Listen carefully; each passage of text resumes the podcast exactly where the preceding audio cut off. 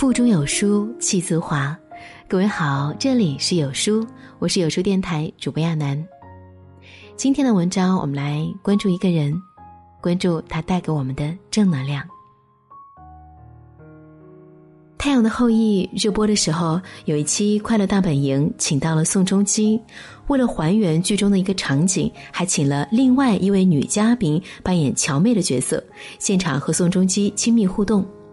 众所周知，当红男明星上《快乐大本营》和女性组 CP，都会引起骂战，吴昕就经常被骂。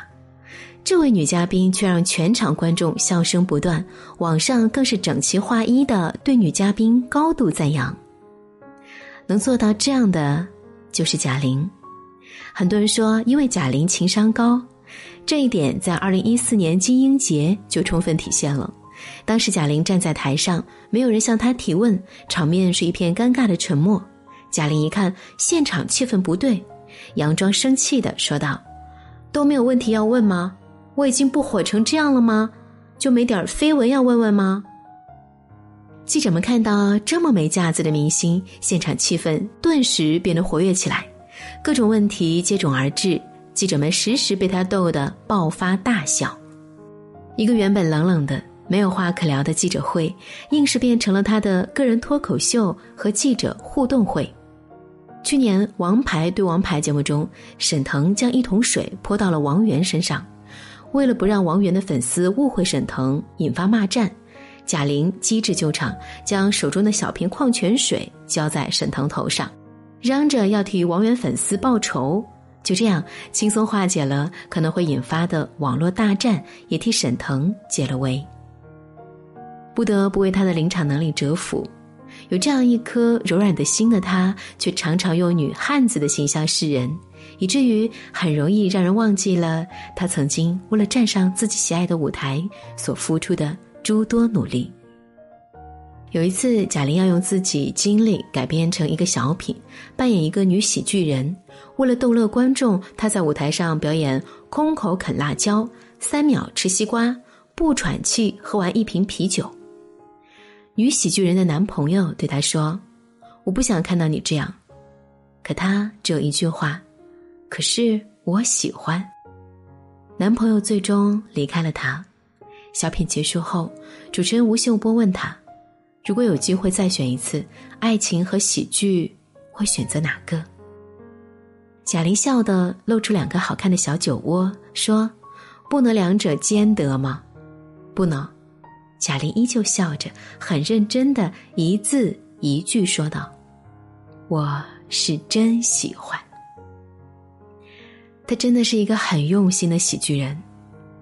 贾玲进入喜剧行业实属偶然，那时她还是个很瘦、很好看的姑娘，爱美，也幻想着今后能够成为明星，拍时尚大片。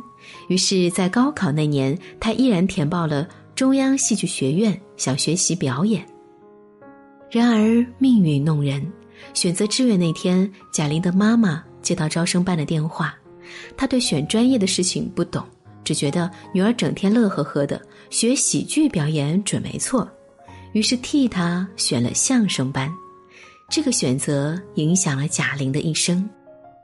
作家池莉曾经说过：“说相声经常需要插科打诨、嬉皮笑脸、装疯卖傻，男人们做做开心潇洒是一种风度，女人来做好了，完全是傻大姐一个。”为了生存。贾玲跑遍了北京的小场子，她在老板们面前毛遂自荐：“我在台上讲相声，要是观众不买账，我就自动滚蛋，绝不拿一分钱；要是观众喜欢，赚的钱三七分，我只要三成。”为了讨观众喜欢，贾玲豁得出去，一口气喝啤酒，几秒啃西瓜，都是她真实经历过的事情。可就连这样的舞台也很难上。女相声演员本就少，可讲的内容也不多，没人愿意接纳她。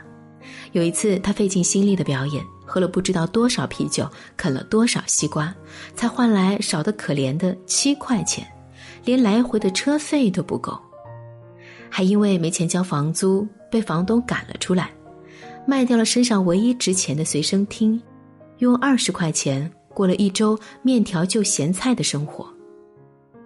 那段时间实在是太难了，这样的坚持好像是无望的。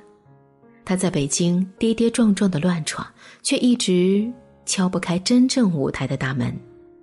在最难的时候，他也没有回老家。梦想这个东西啊，有时候能够给人想象不到的力量，那是困顿生活里唯一支撑自己走下去的光。一年又一年的蛰伏与修炼，终于。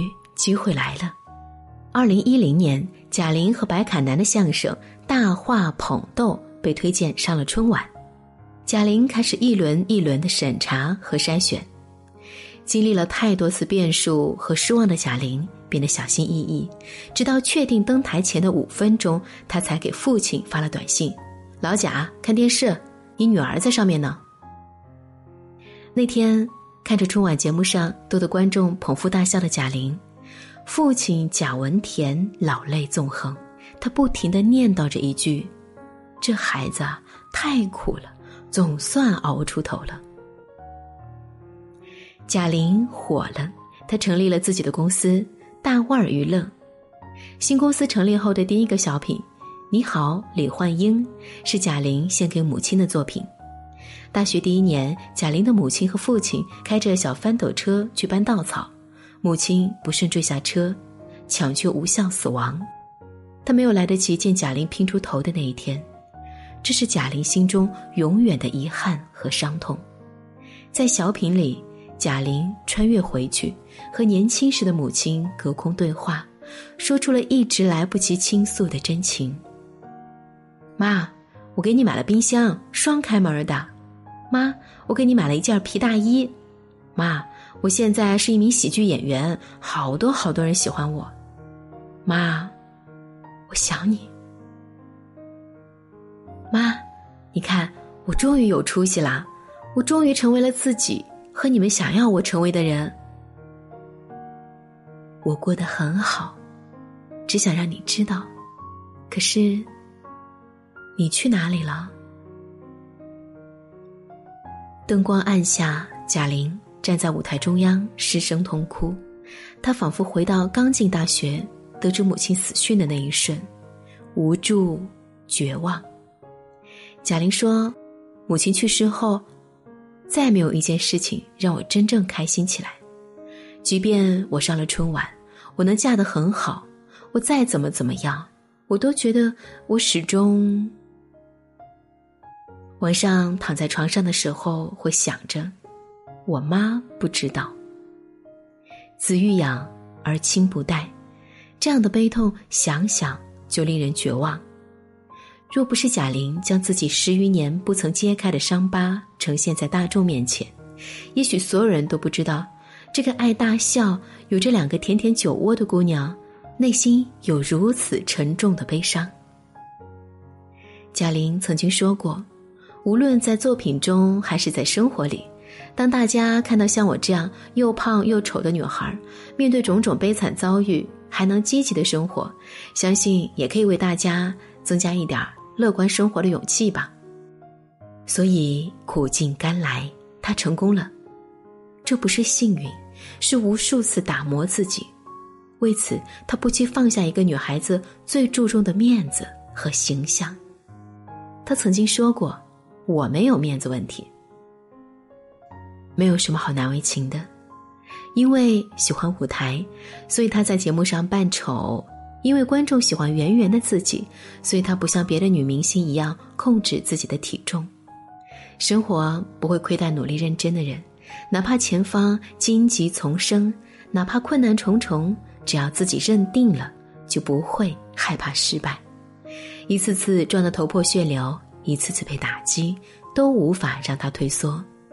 他是一个天生为舞台而生的人，就算私下情绪低落，但是面对镜头和观众，他总能将最好的一面展现出来，让观众开心。与其说是他的工作，不如说是他加给自己的使命。他没有后台，没有傲人的身材和外貌。有人说，贾玲用自己一米八的情商和拼搏精神，把一手烂牌打得漂漂亮亮。有的人终其一生浑浑噩噩，不知道自己喜欢什么，想追寻什么。梦想在这个时代仿佛成了奢侈的东西。可仍旧有那么一小部分人，有了愚公移山的勇气和决心，用看似笨拙的坚持，触到了理想的光芒。祝福这个可爱的女汉子。新的一天，这样的文章给我们力量。在这个碎片化的时代，你有多久没有读完一本书了？长按扫描文末二维码，在有书公众号菜单免费领取五十二本共读好书，每天有主播读给你听。也欢迎大家下载有书共读 App 收听领读。我是主播亚楠，我在美丽的安徽合肥为你送去问候。喜欢我可以在文末找到我的联系方式，记得在文末点赞哦。祝你好心情。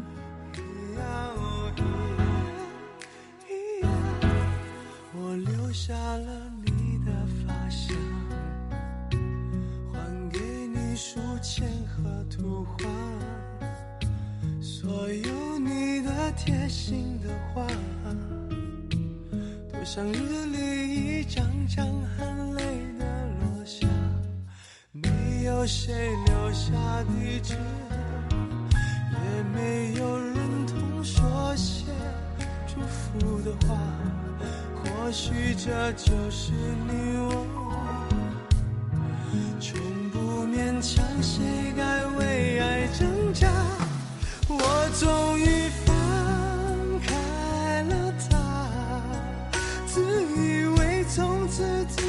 潇洒，想不到这么多冷静的夜，却变得荒凉、安静、可怕。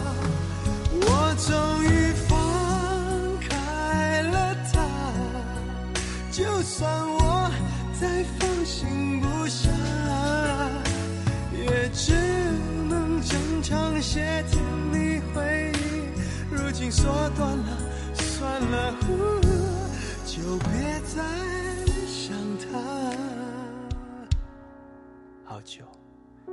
没有你的消息了，听说她变得更美丽。有时生命就是不能自己，要真的有缘才能厮守到底。